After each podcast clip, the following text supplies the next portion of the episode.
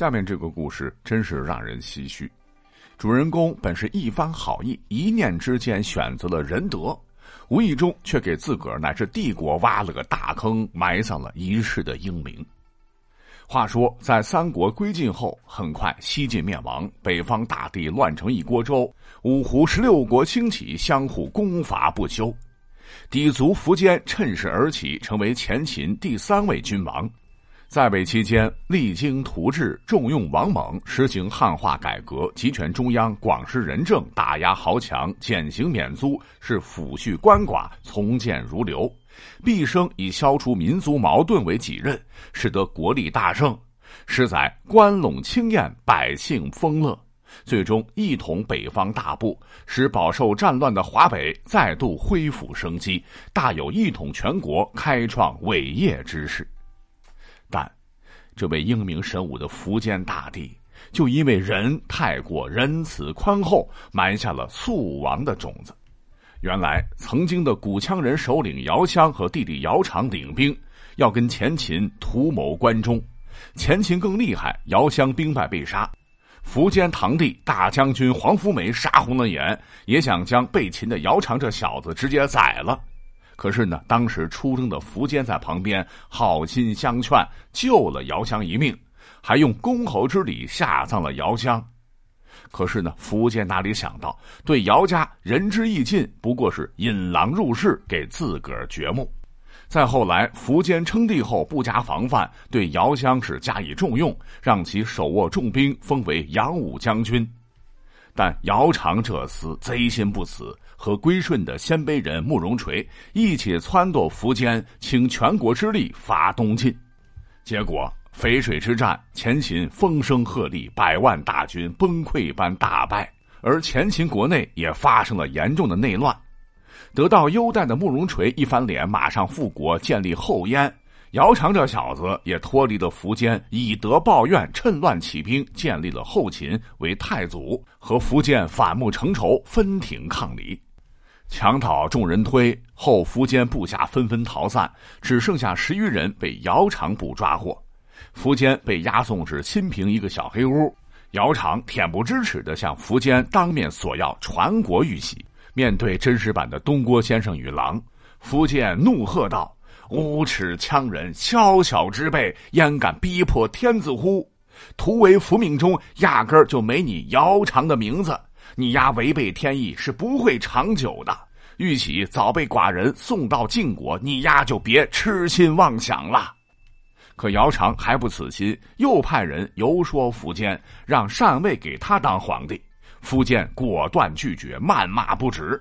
夫常是恼羞成怒，将苻坚用绳子活活勒死在新平佛寺。一代雄主去世时年仅四十有八，其子苻申、女儿苻瑾、苻宝和夫人张氏等皆被杀害。也许是天见可怜，危急时刻，苻坚的族孙辈苻登眼看要被族灭，挺起了前秦的大旗，训练了一支氐族精兵。还专门雕刻了一个苻坚的主神像，立于军中，世子要和姚苌决一死战。每大战前，全军都在苻坚大帝前焚香祭拜，痛哭流涕，发毒誓要剪除奸贼，复兴大秦。在复仇烈焰的催动之下，这支军队战斗力很强，打到后勤丢盔卸甲。姚苌心中胆惧，认为不会是苻坚阴魂不散吧？啊，真的保佑敌军接连取胜。好迷信的他，也在军中树立起了比福登供奉的更大的苻坚的雕像神位，天天也是痛哭流涕，哭诉说：“我当时杀您不是臣的主意，都是情势所逼，逼不得已呀，请大帝原谅，助我击败贼人。”您听听，什么叫不要脸？这就是妥妥的没长脸。和福登交战之前，福登军先哭嚎先主，发誓为苻坚报仇，打这个心理战，哇哇的哭声震天。姚苌心里很不爽，外加内心恐惧，也命全军要一日三哭，是嗷嗷的哭啊，哭怼回去。于是乎，历史上最诡异的一幕出现了：双方几万人肉搏前，先万口齐嚎，上演了从未有过的战争奇景啊！花了这么多力气哈。姚苌羌军呢？之后呢，还是被福登军打了好几次败仗。姚苌大怒之下不装了，本性暴露，砍掉了苻坚神像的头，直接扔到福登军中，还将苻坚的尸体挖出来，扒光衣服，对着遗骸学伍子胥鞭尸。但即使做的这么的过分，姚苌杀害自己的大恩人苻坚大帝，内心做了亏心事，还是怕有鬼敲门，这成了他一生挥之不去的阴霾。